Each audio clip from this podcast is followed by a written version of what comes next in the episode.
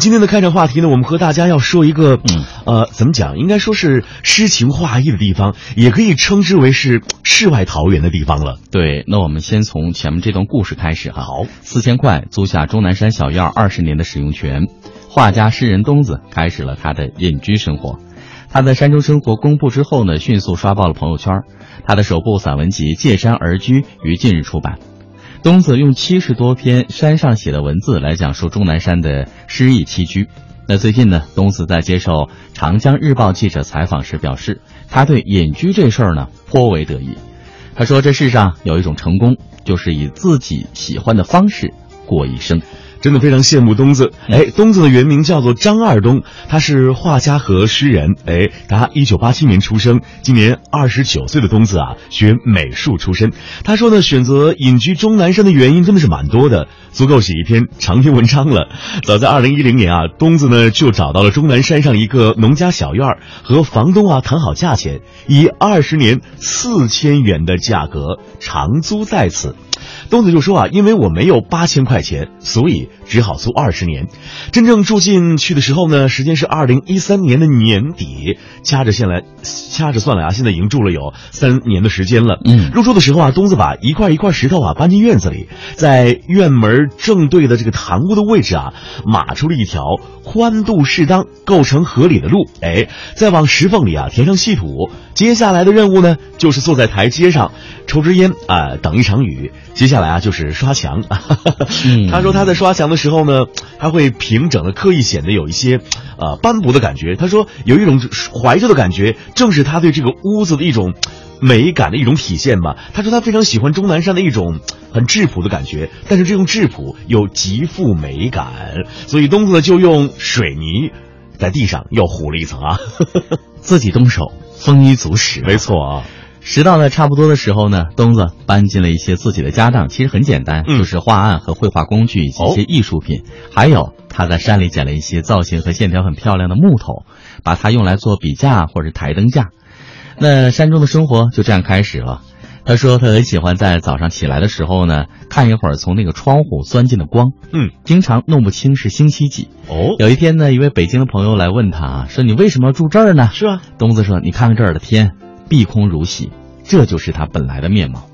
那这次定居呢，租金连同家当和收拾屋子的钱呢，也不过才花了一万元人民币。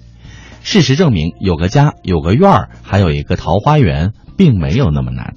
那对于隐居一词，东子其实并不承认，他只是说我找了一个可以安静过日子的地方。哈，是大隐，隐于市嘛。对，其实我相信，对于东子这样，啊，桃花源式的生活，大家都非常的这个羡慕，嗯，真的是非常非常的安逸。怎么讲？用现在的话来说，非常非常的乐活。那么今天我们就来了解一下东子的生活当中到底有哪些乐趣啊？这个二零一五年初的一天呢，东子在自己的公众微信号上啊发了一篇隐居小结啊，题目叫做《借山而居》。无心插柳，就让朋友啊发来信息说，朋友圈都被那条帖子啊给刷屏刷爆了。很快呢，东子发现自己的公众号啊从五十五个人哇，一天升到了一千两百四十六个人。哎，借山而居的微信转发上百万次，引发了千万网友的热议狂潮。那数百家媒体啊也是纷纷报道，上亿次的浏览阅读，甚至啊引发了隐居终南山的热潮。于是呢，你发现，哎，这个时代啊，对于闲适淡泊的日子是有多么的饥渴，这是东子理性的分析网络热传的原因之一。其实呢，还有一些饥饿感。人本身啊是从草木泥土里长出来的，钢筋水泥的环境待久了，自然会对有花有草的田园环境啊感到有一点点的怀念。那对于网友的海量留言，东子喜欢看，他说啊，这种体验如同躲在人群后面来审视众生相。哎，特别有趣的是什么呢？他说就是这么难得的体验，它简直就是一个当代的艺术品。这心态还是蛮阳光的啊。嗯，那其实说到这些的时候呢，有些朋友已经开始也规划说自己未来有没有这种可能哈？因为在微博上看到的朋友在想有没有可能自己也过上这样带引号的隐居的小生活。没错。那有很多网友就问他说：“终南山还有没有这样的四千块的院子可以来租呢？” 呃，东子回答道啊。秦岭任意一个地方，往深山深山里步行三小时，都有这样的院儿。而我的院子呢，今年夏天三个月里都没有水，得到一公里以外的地方去挑水。哦，所以呢，也有的人在他的这个公众号下留言啊，说若亦有隐士之心，嗯然而茫茫中南，不知还有乌蛇否？那东子就回复说，若有隐之心，处处皆终南呐。哎呦，说的太好了。嗯东子还有一句话想告诉收音机前的听众朋友以及众多向往这种桃花源式生活的朋友的一句话说啊，嗯，住山是有门槛的。嗯我们来听听啊，对于那些想马上效仿他的人，东子就善意提醒说，住山生活并不是那么的惬意。哎，您要有足够的心理准备才可以尝试。对最大的问题就是啊。鬼怪、鬼鬼怪、虫蛇，因为我真的非常怕蛇，所以一看到蛇字就有点错不清楚。再重来一遍啊！最大的问题就是鬼怪、虫蛇，或者是空气，还有是半夜里啊突然有动静，你真的以为是风吹草动吗？嗯那么是什么？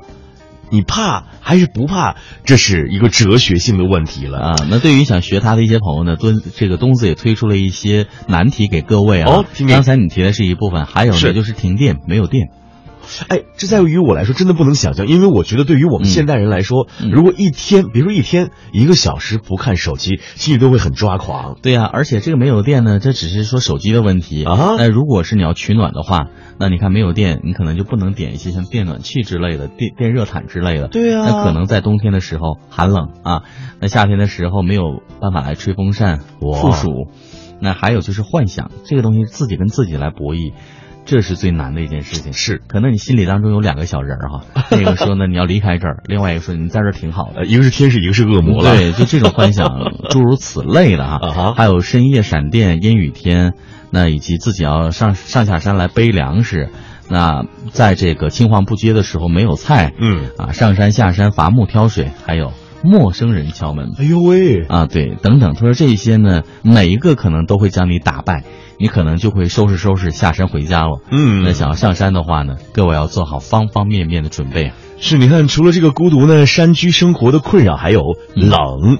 这个冷是打引号的冷。我们来听听东子怎么给我们解释啊。嗯他说这个二零一一年他在山上过年，没有电暖气，连窗户都没有封，哎，跟零下十摄氏度差不多，在外边睡觉那种感觉，冻得冷飕飕的小相当脸。于就睡露天儿嘛。对呀、哎呦，而你知道那个房子，尤其是在，呃，钟南山那一带，嗯很多房子都是呃土房子，甚至是砖石房子。嗯他说他待了两天，基本上啊脚和手啊都冻得非常疼，像什么感觉呢？像锤子啊砸在脚上，哎呦钻心的疼。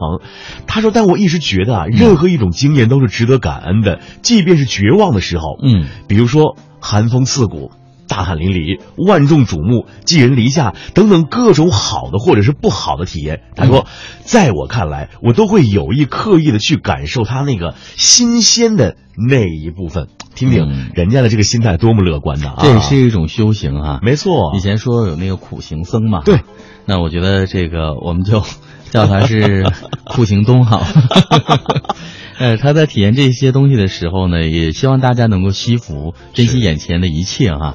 那他说呢，这些东西啊，并不是那么新鲜，嗯，所以你要想体验这种东西的时候呢，你要做好心理准备。是那当然呢，他说我说的那种体验的多样性，并不是指没事儿给自己来制造一个极端的环境，让你自己去忍忍受，嗯，而是不得已的情况下，在一个极端环境下，你依然可以找到希望的出口。这样我觉得人会变得很坚毅哈、对很刚强。所以呢，物质是不拒绝的。如果有电磁炉，我当然不会烧柴了。是啊，只是说没有也很满足，我通过烧柴的方式来嘚瑟一下。那至于怎么忍受下来的呢？东子就讲了，苦的存在是为了让甜成为更甜。